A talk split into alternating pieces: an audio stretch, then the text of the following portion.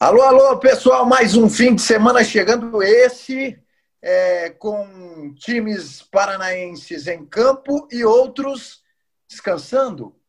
Não, não seria descansando, talvez recuperando, porque o time do Atlético, por exemplo, já adiantou, né? Já tinha jogado por essa rodada e agora está pensando em Libertadores semana que vem é, vem de um belo resultado na Libertadores, um belo resultado no Brasileiro. E se na sexta-feira passada a gente falava, aliás, vocês não entendem nada de futebol, hein? Só hoje que se descobriu? Vocês, inclusive eu, a gente disse que o Coxa tinha uma ligeira vantagem no clássico. Eita! O que, que vocês me dizem? Primeiro que você demorou para perceber que a gente não manja nada do futebol, né? Esse é o primeiro detalhe, né? É, o segundo, assim, é... primeiro um abraço para todo mundo, bom falar com vocês mais uma vez. É a forma que a gente tem de, de conversar, né? Porque cada um está num canto é... na televisão. É, eu acho que o é. clássico mostrou é, um pouco da. É, o clássico mostrou mais as fragilidades dos times do que as virtudes. E em relação ao Atlético vencedor, é, foi tão claro isso que o Eduardo Barros teve que radicalizar na mudança de escalação para o jogo contra o Jorge Wilstermann, né? É, só ver o que ele fez no clássico e o que ele fez na, na terça-feira. Em relação ao Curitiba, ficou muito evidente tudo que o Curitiba não pode fazer. Né? O, o jogo do sábado passado foi é, o exemplo perfeito do que o Curitiba não pode fazer se quiser escapar do rebaixamento. É, clássico é imprevisível, né? Então a gente erra às vezes, né?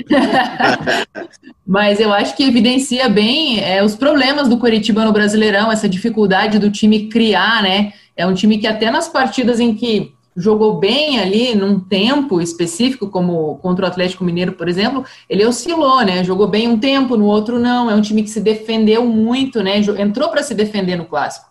E aí acabou tomando, né?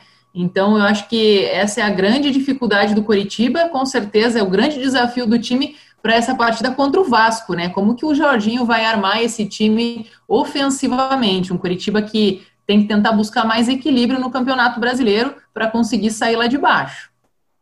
É, o Coritiba, 10 rodadas do Campeonato Brasileiro até agora, apenas duas ficou fora da zona de rebaixamento, e você já começa a mudar a contagem. Antes do clássico, você falava que o Coritiba vinha de três jogos sem perder, pelo menos. Agora, o Coritiba já vem de quatro jogos sem ganhar. É. é são dois empates, duas derrotas. É, é, um momento já mais delicado, com o time voltando à zona de rebaixamento, é o vice-lanterna da competição. O Jorginho com diversos problemas para escalar a equipe. Já passo aqui para vocês é, o que ele está montando é, nesse treino de véspera para o jogo contra o Vasco. O Natanael deve aparecer na lateral direita para esse jogo. O Jonathan vai para o banco. Existe uma dúvida na zaga entre o Rodolfo com RH e o Rodolfo Filemon para jogar ao lado do Sabino. No meio, o Matheus Salles vai participar de um treino no sábado para ver se tem condições de jogo. Lembrando que o Coritiba tentou até o último minuto do clássico Atletiba colocar o Matheus Salles em campo, mas ele sentiu no aquecimento. Se o Matheus Salles não jogar, tem a estreia do Ramon Martinez, que chegou recentemente, paraguaio. Aí um meio-campo é, diferente para esse jogo, com a estreia do argentino Sarrafiori, que já chega realmente para ser titular nesse time do Coritiba, e ali na frente o Igor Jesus foi expulso contra o Atlético. O Neilton segue se recuperando de uma entorse no tornozelo e postou ontem nas redes sociais que estava na rede e que estava com o Sassá na casa dele. É, o pessoal se ajuda também. É, só se ajuda. Ele falou: tá aqui minha dupla, tá aqui minha dupla. Bastante polêmico esse vídeo do Neilton, inclusive. Tem uma informação que não caiu bem no Coritiba esse vídeo dele com o Sassá fazendo um jantar na casa do Neilton. Acho aí, que quis passar o recado, né? É, quis passar um, quis dar um cutucão. E quis acaba um desrespeitando a instituição, né? A decisão do Coritiba de é, demitir o Sassá por justa causa, o Sassá não assinando a renovação, o caso vai parar na justiça. Enfim, é, muito provavelmente a gente deve ter um Curitiba com o Giovanni Augusto, jogador que o Jorginho gosta muito, e Robson na frente. É um Coritiba, mais uma vez, bastante modificado. O Jorginho encontrando dificuldade para repetir a escalação de um jogo para o outro. O Jorginho tem uma coisa, Rogério, que, que às vezes eu não consigo entender. É, por exemplo, né, a Nádia lembrou muito bem a questão do Matheus Salles. O Matheus Salles foi até um teste físico antes do clássico para ver se ia jogar ou não, sentiu, não jogou. Aí, em vez de ele colocar os jogadores nos lugares certos, não, ele tem uma ideia de jogo e ele manteve essa ideia. O que aconteceu? Ele pôs o Galdesani como primeiro volante. O Galdesani não jogou nada. Então, isso. O Galdesani não estava entendendo nada. É. Diversas é. vezes tem imagens do Galdesani indo conversar com o Jorginho e perguntando: tá, mas qual que é o meu posicionamento? O que, que eu faço? Onde é para eu jogar? O Galdesani não entendeu. É, e, e, assim, é, a gente até falou que o Galdesano não jogava mais à frente, ele tinha que ser o segundo volante, beleza. Mas daí o único lugar que ele não pode jogar, que é nessa primeira função, ele jogou. O fato é que o Curitiba, você veja só como é que é o negócio, né? O Curitiba dispensou o Sassá, essa é uma discussão que já está encerrada.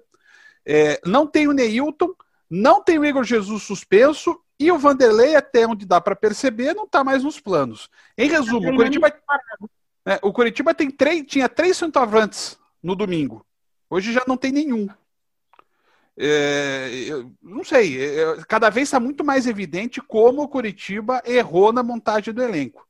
É, a questão da lateral direita, é, onde contratou, contratou, contratou, contratou, e só os da base resolveram. Né? O Ian Couto antes, agora o Natanael. E aí, do meio para frente, essa dificuldade, né? Não acerta ninguém. O Robson é o único que está se salvando.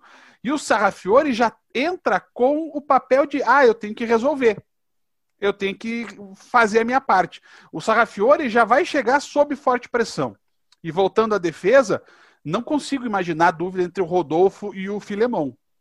É, o Rodolfo é mais zagueiro. É, é a típica dúvida que eu vou dizer para vocês. Ela acontece porque o jogo não tem torcida. Porque com torcedor no estádio, certamente o Jorginho ia escalar o Rodolfo e não o Rodolfo Filemon. Mas te digo que a tendência é que ele comece com o Filemon do lado do Sabino. Pelo menos é a informação que eu tenho do treino de hoje que eu consegui arrancar nos bastidores. Grande possibilidade de Rodolfo Filemon e Sabino começarem jogando essa partida. O Jorginho gosta muito do Rodolfo Filemon, mas lembrando, deixou o Coritiba na mão no jogo contra o Goiás. Vencia é isso que eu ia falar.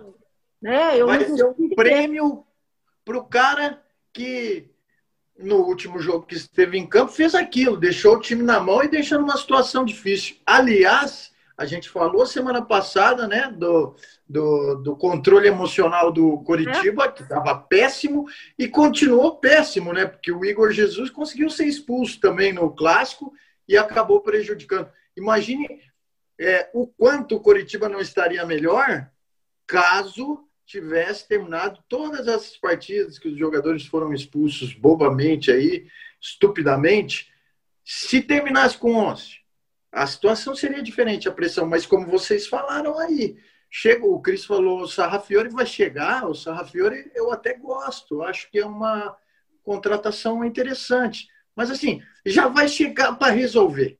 Vai ter que resolver, vai dar um jogo, dois jogos, não, não resolveu, pegação de pé, pressão, ah, o cara não funciona, ah, o cara não é tudo isso. E aí desanda tudo de novo. E vem o, o, o atacante também, né? Cerutino. O, o argentino que não faz gol há dois anos, é isso mesmo? É isso mesmo, não faz gol há dois ah. anos e dois meses. Tá até chegou Mas, a. Mas que dá assistência, né? É, até fez um gol num torneio de verão por aí. É, e só lembrando que ele só chega na, ele chega no final do mês, mas ele só pode jogar na abertura da janela. Que se eu não me engano, me corrijam se eu estiver errada, é no dia 13 de outubro. Confere confere, né? Que inclusive, muito provavelmente, a partir dessa data, que o Atlético não poderá inscrever mais jogadores. Uhum. Né? A gente também está de olho nessa situação, que seria a abertura da janela normal. que a que a gente teve anteriormente foi uma, uma abertura da janela complementar do começo da temporada. Então, essa é a abertura da janela normal, a partir do dia 13 de outubro. Então, é um jogador que só pode vir jogar é, a partir de outubro e tem uma e jogou muito pouco nessa temporada, pelo que eu vi. E tem um detalhe: o Curitiba está atrás de um camisa 9 para o lugar do Sassá, está atrás de um lateral direito, porque, na opinião do Curitiba, é, o Rodrigo Pastana, diretor de futebol, e eu tenho respeito por todos os profissionais, mas a opinião hoje do clube, da diretoria, é que esse elenco montado foi montado é, com jogadores com características para a Série B. Então, o Coritiba procura agora no mercado jogadores que acredita para a Série A. Então, Percebeu um só em agosto direito. isso? Só em agosto. tá de brincadeira. Percebeu só agora. É o que mais me falam. Nádia, foi montado um time para a Série B. Agora a gente tem que trazer jogadores de Série A. Faz duas semanas que eu estou escutando essa frase. E faz sentido. Faz sentido. Não, faz claro sentido. faz, mas não em, em agosto, né? É, claro. É, e, e, também a gente tem que ver que os times ficaram aí paralisados por conta da pandemia cinco meses. E o Curitiba foi um time que não foi atrás de ninguém, né? Já Exato. na gestão passada aí. Então a gente pensa, a gente até vinha aqui no bate-papo falar sobre isso, o Atlético contratando e né, trazendo apostas aí, mas o Curitiba não se mexia no mercado e já existia esse problema dentro do time. A gente vê aí no Campeonato Paranaense, já que o Curitiba na reta final foi um time mais irregular na parte do ataque, né? Nos últimos 12 jogos aí, contando Brasileirão e Campeonato Paranaense, o Curitiba marcou só oito gols. No Brasileirão tem o pior ataque do campeonato. E desses oito gols, né, quatro foram de pênalti. Do então, para a gente ver como o time não consegue sair. É, o Sabino que é o, o artilheiro do Curitiba. Ah, então, ah, e chega dois só jogadores. Sete. Só o cano do Vasco tem sete. É. Só o cano. Argentino, do Vasco, tem sete gols no Brasileirão. Não, e... Essa é, inclusive, um dos detalhes das matérias da matéria que eu estou fazendo para o Globo Esporte deste sábado. É, só o Cano tem sete gols, quase o mesmo número de gols que o Curitiba tem no Brasileirão. A, a Nádia é falou. A Nádia e a Jana falando coisas super importantes. É, voltando lá para os nossos bate-papos do, do início da pandemia. A Nádia trazia informação: olha, o Curitiba vai esperar, porque o Curitiba financeiramente não tem é, é, facilidade para trabalhar. Que eu saiba, o Paraná tem ainda mais dificuldade. E mesmo assim, o Paraná foi pegar no Rio Branco o Salazar. Está ah, acertando mas... nas é, então. Sabe? Ah, mas o Paraná é para a Série B. Concordo, aceito essa, essa argumentação. Só que o Paraná foi o Sabe? O Paraná foi pegar o Jean Vitor no Boa Vista de Bacaxá. Jean Vitor, ó, vou botar uma pimentinha aí, uma polêmica. Posso ser cornetada pra caramba. Você acha que o Jean Vitor não jogava em algum time da Série A? Igor Meritão não podia jogar em algum time da Série A? Bota essa pimentinha aí. O próprio Renan Bressan não jogaria em um time da Série A? Eu acho que o Paraná conseguiu identificar jogadores é, muito melhor que Coritiba e até o próprio Atlético.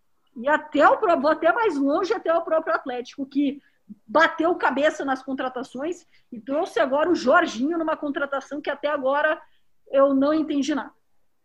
Né? É, e o Sarrafiori chega com essa responsabilidade de, de mostrar o potencial dele agora, né? Porque o Curitiba vem de quatro jogos sem vencer. Uma pressão grande, né? A torcida indignada. E até o caso do Sassá, né? Que o Sassá já não vinha mostrando é, grandes atuações, é um jogador que ficou devendo até pelo alto salário dele, né? Vinha sendo cobrado, algumas também atitudes aí extra-campo que também é, foram questionadas. Acho que tudo isso acabou é, desencadeando nessa situação. Então, talvez, talvez, né? Se o Sassá tivesse feito alguma coisa no clássico, tivesse feito um gol, tivesse dado a vitória para o Curitiba, talvez ele teria levado aí uma advertência do Curitiba e segue Perfeito, o baile. Jana. Porque a situação do Curitiba, se você vê em ah. questão de número de atacantes de, que o Curitiba tem no momento, é algo que dá um certo desespero, vendo os adversários que o Curitiba vai encarar aí nos próximos jogos. O Vasco, que é um time que vem de derrota na Copa do Brasil, mas vem fazendo um grande campeonato brasileiro, tá brigando lá em cima. Lembrando que o técnico do Vasco testou positivo para a Covid-19, né? O Ramon Menezes também não vai estar à beira do gramado nessa partida. Mas é um time difícil, mesmo o Curitiba jogando em casa, ele não pode entrar com essa postura de querer é, se defender o tempo todo, ele vai ter que dar um jeito de sair para o jogo, né? Agora, como vai ser isso, a gente vai ter que esperar. É, e a Jana é um ponto... tocou no ponto aí que nós não comentamos, um ponto polêmico da semana. Mostramos no, no site, na TV, mas não, não comentamos aqui. É essa saída do Sassá. Também concordo. Acho que o erro dele foi ter perdido o Atletiba, porque se tivesse uhum. ganhado, aquele vídeo e nada dava na mesma. O... Mas o... foi uma forma de se justificar é, a demissão por ele não estar tá rendendo. Pelo, é, pelo, é, Eu acho que o Coritiba just, encontrou uma maneira de justificar algo que já queria fazer. É. Entendeu? Já queria fazer, porque é, na volta aos treinos, é, o Sassá teve problemas extracampo muito fortes, que até foi por isso que ele perdeu espaço com o Eduardo Barroca e chegou a ser terceira opção do Coritiba no Campeonato Paranaense. Então o Sassá vinha, tinha que reconquistar a confiança nos treinamentos, porque falo aqui abertamente porque foi me dito diversas vezes por pessoas do Coritiba. Eles citavam assim, Nádia, Sassá já está imune ao coronavírus. Porque. Ah, tá. Porque Era uma ele... postura que, que contínua dele. Ele sempre estava na, sempre... na aglomeração. Exatamente. Então era algo que vinha sendo me citado muito forte durante esse período é, para justificar é, o porquê que o Sassá não vinha sendo a opção, já que ele veio com status de grande contratação para essa temporada. É, não então, sei como, né? É, é não sei porquê, né, Cris?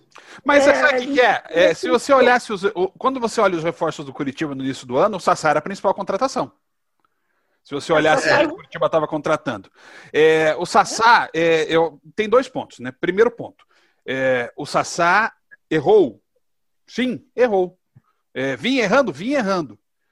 Assim, é, a gente falou quantas vezes aqui nesse bate-papo que o jogador tem que dar o exemplo.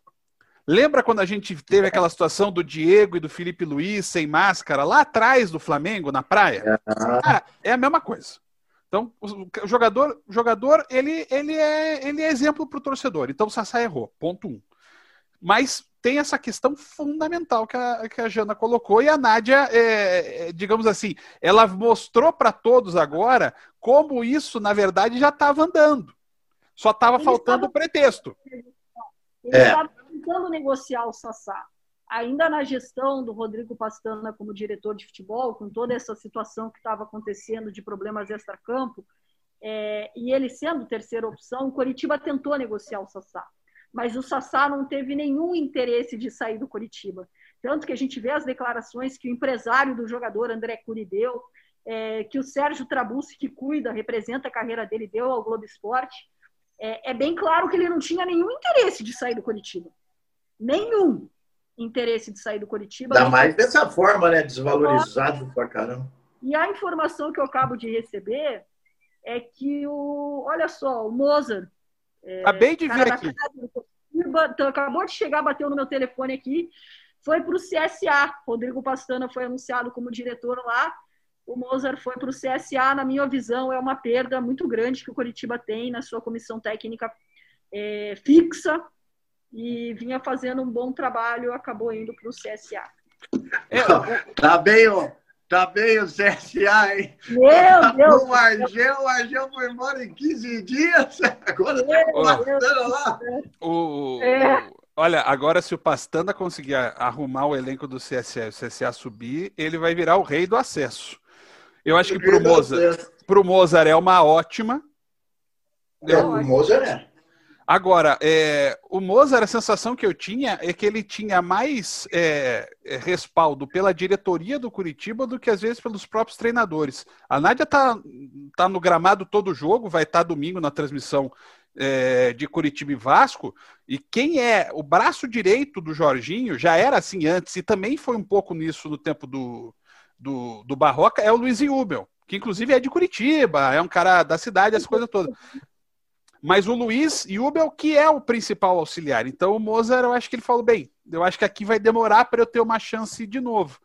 E pra... era, quem, era quem ficava em cima, falando no radinho. É. era quem observava de cima o jogo, passava a comunicação para o Luiz e repassava-se é, para o Jorginho na beira do gramado. E eu desejo todo o sucesso do mundo. O Mozart é um cara da casa, né? passou por Paraná, Curitiba. Eu tenho um carinho enorme por essas pessoas que passam e eles têm um respeito, uma confiança é, muito grande, o convívio que a gente tem com esses profissionais. Ele já se despediu de todos os funcionários é, no CT da Graciosa agora há pouco para assumir o CSA e ele ele merece. O Pastana já há algum tempo vinha querendo apostar no Mozart no Coritiba, mas a diretoria não bancou, não. Então, ó, é, falamos bastante do Coxa, né? Era para ser mais curto hoje, mas pelo jeito. Ah, é. Até parece com a gente. Como sempre, como sempre. É, o Atlético não joga na, na rodada ou no fim de semana, né? Na rodada joga, mas não, jo não joga nesse fim de semana é... Aquele jogo antecipado de São Paulo. É, que ele antecipou o jogo. Mas tem Libertadores semana que vem já. Já é um Atlético totalmente diferente. Eduardo Barros mexeu no time. É, aquele time que estava em crise há exatamente uma semana, que não rendia. Duas vitórias contra o desorganizado Curitiba e contra o fraquíssimo Jorge Wilson, essas duas vitórias que colocam o Atlético numa posição é, de confiança? Eu acho que dão tranquilidade, né? É, o que o Atlético precisava, é, e acho que a gente até falou sobre isso semana passada, o Atlético precisava de resultado para depois ir atrás do desempenho. E o Atlético teve. É, eu não acho que o Atlético fez um jogo espetacular contra o Jorge Wilstermann. O Atlético teve dificuldades táticas muito grandes é, ele teve que partir por uma. O Eduardo Barros sabe que ele foi para uma situação kamikaze, ele não sabia se ia dar certo ou não.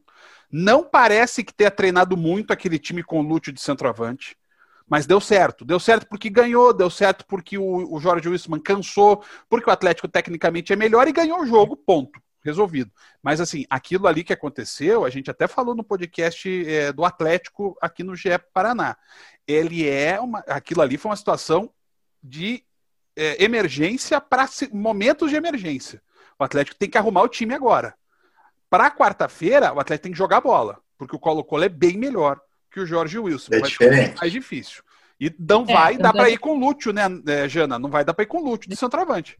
Pois é, eu não entendi muito bem essa aposta no Lúcio lá na frente, né? Até o Eduardo Barros tentou se justificar, falando que ele é um cara que tem liderança no time e tal, mas pode ter liderança fora de campo também, né, no vestiário, ou no, quando entrar em algum momento estratégico, numa outra posição. Eu acho que, na verdade, ele não tinha muitas opções ali, e foi assim, vamos para o tudo ou nada, né? Se, se empatar fora de casa seria já, nossa, sensacional Sim. e uma vitória da forma como foi né, com o Walter voltando daquele jeito e fazendo gol e tal. Foi o grande ganho desse esse jogo. Sim, esse que, sim, eu acho, é, eu acho que a forma como foi o desfecho do jogo meio que neutralizou a partida em si, o desempenho do Atlético, porque o Jorge é. Wilson realmente um time muito abaixo, né? Tava seis meses sem jogar, então é, digamos que em relação à qualidade dos times se esperava mais do Atlético, mas venceu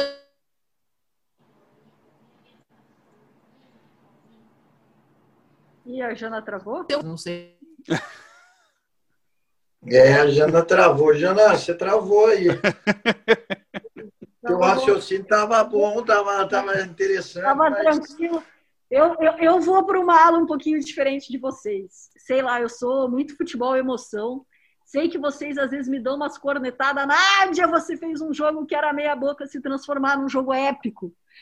É, é, né, eu, eu, tenho isso de ter um lado emoção, de que para mim esporte é emoção, viradas, é, com, especialmente com o Walter marcando, entrando, precisando de oito minutos para marcar um gol muito simbólico para ele, que não marcava um gol desde é, de julho de 2018, e a dificuldade que o Atlético encontra nos últimos anos em Libertadores para jogar em altitude, então foi também uma vitória histórica.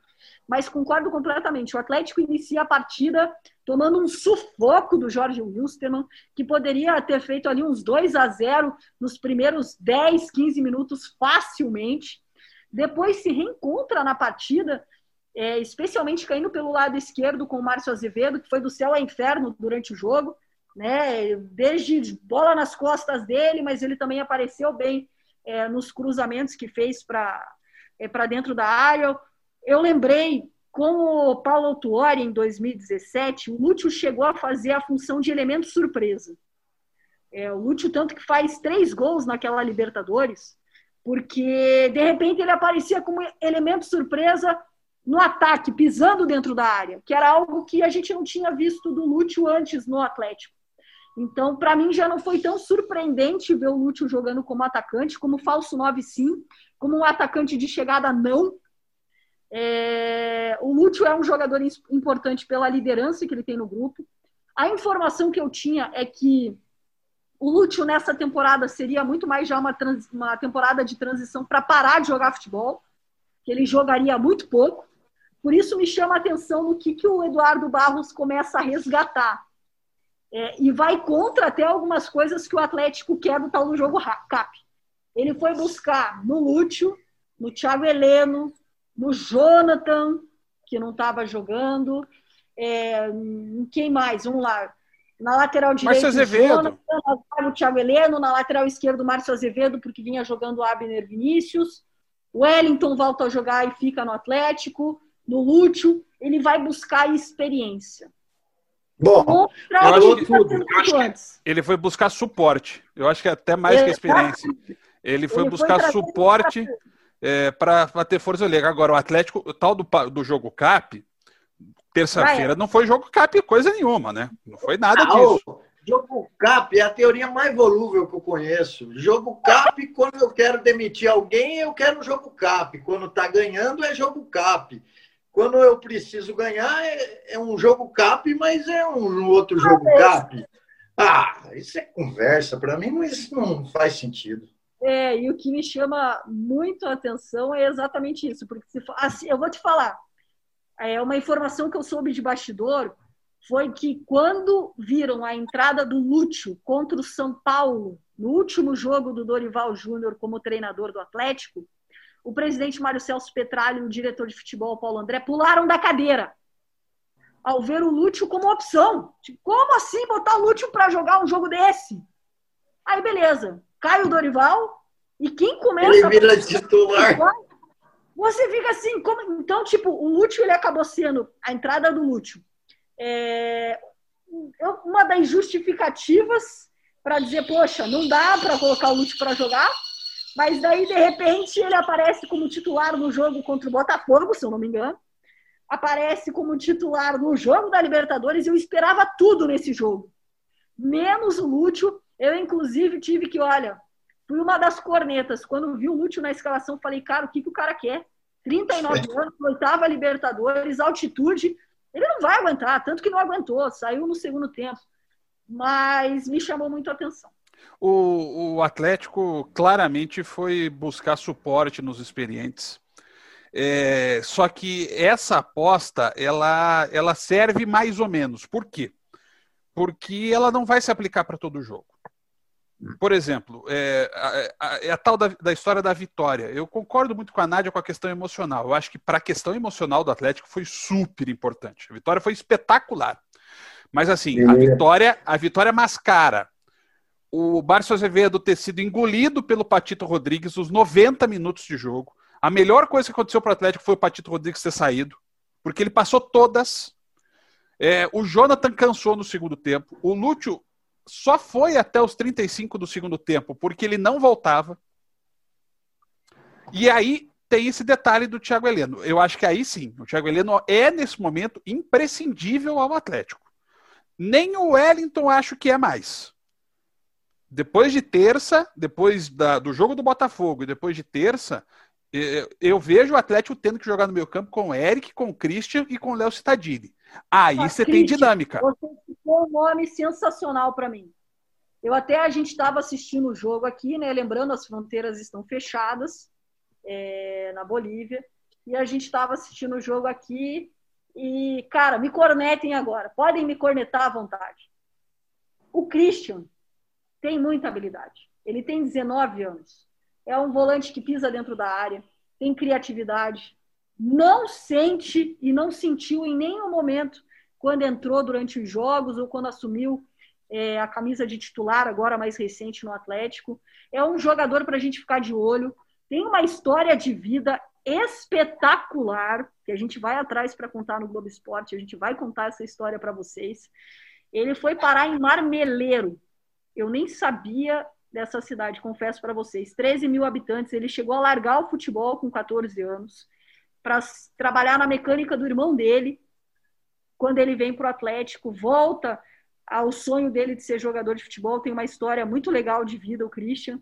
E agora é que vocês vão me cornetar com o que eu vou falar. Podemos ter um novo Bruno Guimarães no Christian. Ai. acho que podemos, não, acho que o Atlético pode. Eu falei que vocês iam me cornetar. Não, não acho. O substituto. Vai matar o cara logo no ninho, assim? Ah, não. Cornetar. Faz essas coisas com é. Eu acho que o Atlético tem no elenco, no Christian, o substituto do Bruno Guimarães. Jogador que pisa na área, tem visão de jogo e não sente a partida e chama a responsabilidade. Se der errado, desculpa. Oh, o, o, Rogério, o Rogério, o Rogério é, é, é, mais da minha geração. Quando a, quando a gente começou a trabalhar, e aí, graças a Deus, as pessoas começaram a ver, né, Rogério, que a gente tinha. A gente servia um pouco para isso, né? É, uhum. Eu me lembro que um cara, é, isso eu ouvia muito do nosso amigo Osiris Nadal, e acho que você ouviu de alguém também. Olha, só não pode estragar na capação. Ah, é, é, então. É, Exatamente, eu, eu compreendo acho, o que você quer dizer. Eu acho que o Christian não pode estragar na capação. É, eu acho que ele tem muito, muito potencial. Ele fez um jogaço. Mas, é, durante o jogo, aí que eu vou chegar. Durante o jogo, em horas que o Atlético estava atrás do placar, ele às vezes tentou um passe de letra, tentou uma jogada de calcanhar, e aí dava para ouvir, né? Agora é fácil ouvir o Eduardo Barros falar: agora não, não é a hora. Eu acho que se ele conseguir captar isso, o Bruno Guimarães tem uma diferença, e eu acho que isso é decisivo para o crescimento de um atleta. O Bruno Guimarães teve uma mentalidade diferente. E isso faz a diferença. Você tem um jogador talentoso, taticamente muito inteligente, você tem um jogador com boa técnica, só que ele tem cabeça. Então, Christian, cabecite no lugar. Isso vai te levar longe. É, vai ser um novo Bruno Guimarães? Pode ser, por que não? É... Agora, eu acho que não tem mais lugar para o Wellington no time do Atlético. O Christian e o Eric e o Citadini vão conseguir marcar e vão conseguir jogar. Aí é mais cara de jogo cap. Para fora. Eu acho que na abertura da janela, isso é informação, tá? É, de bastidor, é, o Atlético está esperando propostas para o Léo Citadini na abertura da janela. Então, eu, é, o Atlético já está se preparando para a possibilidade de perder o Léo Citadini. Se che... Resumindo, se chegar uma proposta para o Léo Citadini, o Atlético vai fazer. Então já mudo meu meio campo aqui. Eric, Christian e Ravanelli. Pronto. Esse tem que ser o Mas meio campo do Atlético. Mas vamos ver o que vai acontecer. O Wellington estava com o pé fora, ficou. É, a informação que eu tenho é, é que está se preparando para o Léo Citadini ir embora, que acha que até o ciclo dele já fechou dentro do Atlético. Então tá. Me chamou a atenção, me chamou bem a atenção essas apurações que eu fiz, até porque eu não entendi muito bem a contratação do Jorginho. Foge muito do, do estilo de contratação do Atlético. E foi a resposta que me deram. O Atlético está pavimentando uma possível saída do Léo Citadini na janela de três. Se o ciclo do Citadini acabou, né? imagina o do, imagina o do Márcio Azevedo. Ô, Nádia, bastidores. Conta para nós aí rapidinho, porque o nosso tempo está estourado, não sei se vocês sabem. Mas conta para a gente rapidinho como é que foi. Você, nessa sexta-feira, você fez uma reportagem especial sobre um ano do título da Copa do Brasil, do Atlético e bater um papo com o Thiago Nunes, né? E a questão é aquela, né, que muitos se perguntam: outros até afirmam isso categoricamente, está arrependido. Que besteira que fez, olha só, é a prova de que fez besteira. Como é que ele está? Olha, ele admite que ele errou na maneira com que ele saiu do Atlético, com que ele construiu a saída dele do Atlético. Só para contextualizar rapidinho, é, naquela reta final da Copa do Brasil, ele foi procurado por Internacional, Atlético Mineiro e pelo próprio Corinthians. Naquela época, o presidente Mário Celso Petralha estava no hospital em São Paulo, passou por quatro cirurgias. E a gente sabe quem decide qualquer tipo de situação no Atlético é o presidente Mário Celso Petralha. E ele acabava pedindo a todo momento para o diretor de futebol Paulo André uma resposta sobre renovação, ele queria uma proposta, e eles falavam: calma, vamos esperar o presidente sair do hospital. O presidente sai do hospital no domingo, na segunda se reúne com o Thiago Nunes, na terça a confirmação da saída dele do Atlético, uma saída muito conturbada, turbulenta. E isso ele se arrepende muito, como ele pavimentou a saída dele. Ele saiu muito mal é, é, do Atlético, isso ele se arrepende. Agora, ele disse categoricamente que ele não se arrepende de ter saído para ir para o Corinthians, que ele precisava dessa experiência, ele precisava sair do Atlético, que ele não tinha mais ambiente para ficar no Atlético do jeito que estava, né? Batendo, é, batendo cabeça com o diretor de futebol Paulo André, batendo cabeça com o próprio Mário Celso Petralha, sendo muito, na opinião dele, desvalorizado internamente. É, o presidente Mário Celso Petralha dizia abertamente que ele não achava o Thiago Nunes tudo isso. Recentemente voltou a dizer que, na opinião dele, não é treinador que ganha jogo, são os jogadores. Então, ele admite que ele se arrependeu de como ele saiu, mas não de ter saído. Ah, acho que ele foi consciente, assim, ele foi é. bastante é, tranquilo nisso. Foi sincero é, eu... e, assim, coerente. Eu acho que faz sentido o que ele falou e concordo com isso. Não, acho tá que ele deveria ter saído. Porque se não, você não faz, você fica com aquilo na cabeça. Puxa, se eu tivesse aceitado. Você... Não fez mas poderia ter sido de uma maneira mais suave, né? E ele falou um negócio que eu achei super interessante. Ele falou: eu tinha na mesa é, três propostas: a do Corinthians, a do Internacional e a do Atlético Mineiro. Aí eu pensei qual que seria o meu melhor tiro. Se eu for para o Atlético Mineiro e for bem, qual que é o próximo time que eu vou? Corinthians. Por que, que eu vou ter que passar pelo Atlético Mineiro para ir para o Corinthians se eu posso ir agora? Se eu for para o Corinthians, Nádia, para onde eu vou depois do Corinthians? Ou eu vou para fora, ou eu vou para a seleção brasileira. O projeto dele era muito ousado. Tadinho. O que ele tinha na cabeça com a ida do Corinthians era algo assim: vou bem lá Tadinho. e vou para a seleção brasileira. Era a ideia dele, o projeto dele era muito fixo em relação a isso. Agora ele até me disse que é, esse ano ele pretende não comandar nenhum time no futebol brasileiro, que ele sabe que o trabalho dele no Corinthians foi muito ruim. É, a não ser que apareça um Grêmio da vida, seria uma exceção. É porque é, tem histórico, ele, né? Tem histórico, ele tem muita vontade de ir para fora do Brasil. Ele, e eu vou falar para vocês algo que eu senti na entrevista e não é, é não é marketing, não foi marketing dele.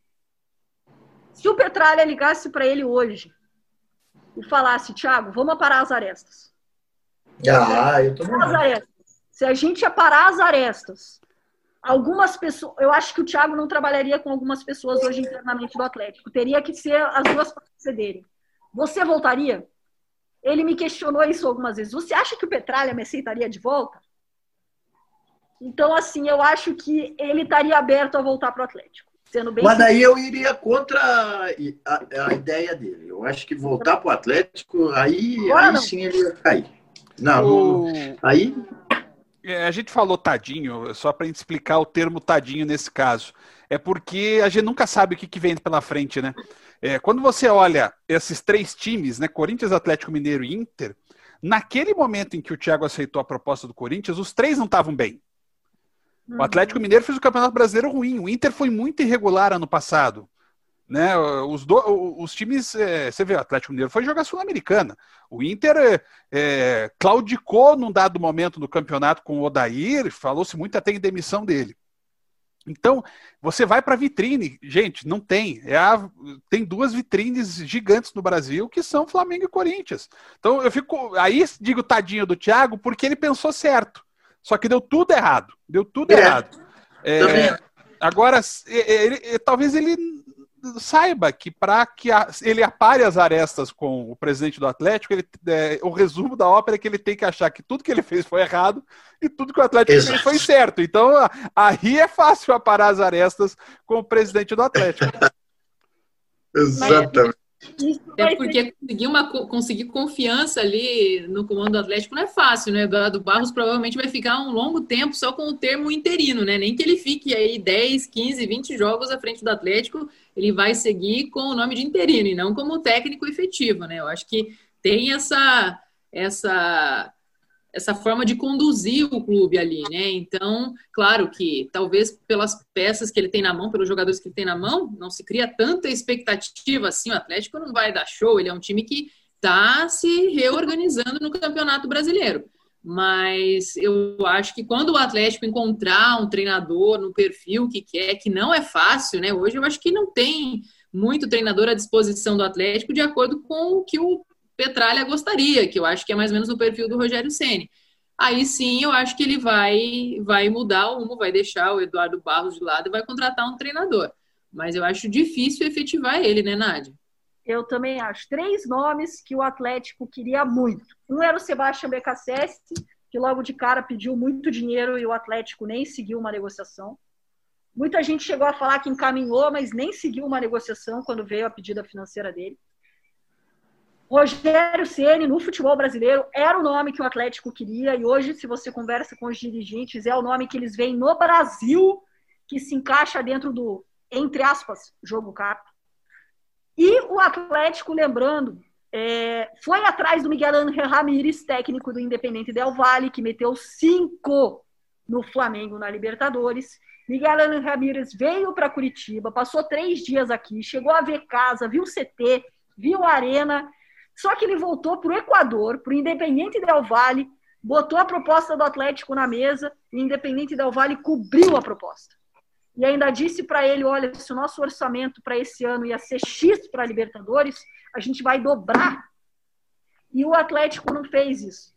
O orçamento do Atlético para essa temporada é o mesmo do ano passado, mesmo com as vendas dos jogadores.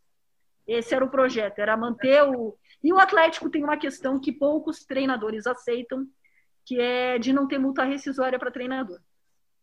É, o Atlético não faz, o Atlético acredita que pode demitir, que quer demitir quando quer. Então, o Atlético foi até atrás de nomes interessantes no mercado até chegar ao Dorival Júnior. E hoje não tem. Foi me dito essa semana que o Atlético ou vai ter que entender que vai ter que fazer treinadores em casa, como o Barcelona faz, ou vai ficar nessa de ficar mudando de treinador e nenhum se encaixar. E o Thiago me contou, eu achei engraçado, que hoje no Atlético chega o treinador que chega ganha um livro. Porque eu falei, cara, existe esse jogo, Cap? Você que estava lá dentro, vamos lá, me conta. Ele, Nádia, existe, cara. Tem até um livro. Cara, eu falei, você tá falando sério? Aí ele me disse, é verdade, tem um livro, Jogo Cap. Então, eu falei, mas o que, que tem nesse livro? Ele, Nádia, você tem que dar X cruzamentos por jogo você tem que dar é, ter X finalizações na partida. Você tem que ter é, uma variação tática, tem tudo que você é obrigado a ter. Então você chega depois do jogo, sentam com você os analistas e falam, ó, você não cumpriu aqui os números do jogo cap. Eu, eu, eu fiquei meio assustada. Eu acho, eu, eu sou crítico dessa conversa fiada, ah, não é conversa fiada, dessa conversa. Mas assim, eu acho que é, a ideia é boa. A, a ideia, ideia é, é, super interessante. Só que tem que, tem que ser é, explicada de uma maneira mais sincera, digamos assim. O jogo CAP é muito legal. Tem um livro, tem como fazer e tal. Agora, tem que ter peças que fazem isso, que tem características disso. Agora, se botar peça que não faz isso, aí tem como dar jogo cap. Por isso. E é por isso, Rogério, que eu me, eu, eu me incomodo às vezes com isso, porque para mim parece às vezes mais uma conversa de marketing, falei isso semana passada, parece mais marketing do que proposta mesmo. porque o jogo CAP, é bom lembrar, a construção desse jogo CAP como filosofia, ela parte pós-título da Copa Sul-Americana. Uhum, uhum. Aproveita-se o momento de conquista para dizer, não, nós temos uma forma de jogar. Não, mas a metodologia começou ali com o Autuori. Não, concordo. E com o William Thomas. E digo uma coisa. Ele teve aí, né? Thomas estava, estava na Arena da Baixada, conversei com ele, passou três dias no CT do Caju. É o pedido do Petralha, o William Thomas trabalhou recentemente como diretor-geral no Atlético, conversei com ele ali. O que me mostra o fato dele estar aqui é que o Petralha está vendo que o departamento de futebol do Atlético está indo para um caminho que ele não gosta. Ele está querendo fazer um resgate. Então, hoje eu consigo ver que existe. É... Porque o Petralha deu muito pro... poder para o Paulo André e hoje está reconhecendo que talvez precise de mais uma pessoa lá dentro. A proposta está na mesa para o William Thomas voltar. Ele, junto com o Paulo Autori, criaram essa metodologia que veio a ser colocada em prática é, com o próprio Fabiano Soares, que daí o Paulo Autori ficou de casa, o Atlético não ele. Pois é, é isso que eu falo. O Atlético ou traz um cara que a gente fala, meu Deus, de onde você tirou? ou ele vai apostar no cara da casa, que é o nome do Paulo André.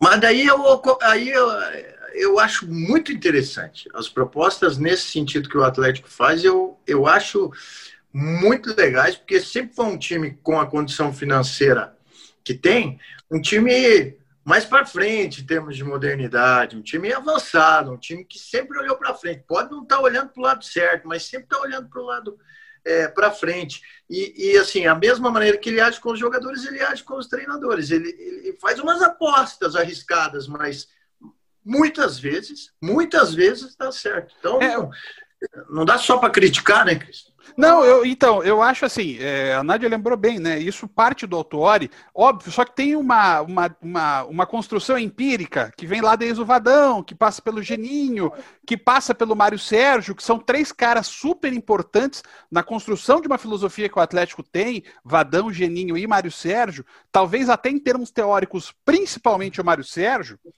é, mas o, o, o, fato é que isso emerge como, é, como peça é, na hora boa e vira uma muleta para ser usada nas horas boas e ruins.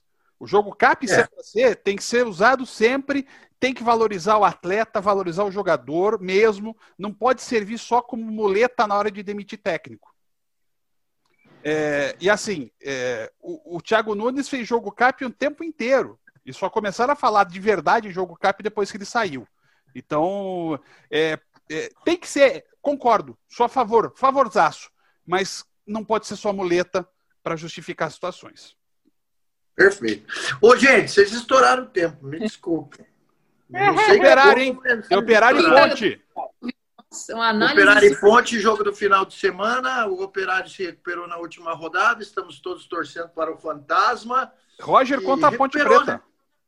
Né? É, ele que saiu. É mesmo, rapaz. Aliás, se você estiver nos escutando antes do Globo Esporte de sábado, o Globo Esporte de sábado tem matéria especial com o Roger, oh, do Operário, que vai enfrentar o ex-clube, o clube que, que tem história por lá também. Gente, obrigado aí. Mais uma vez, estamos sempre juntos.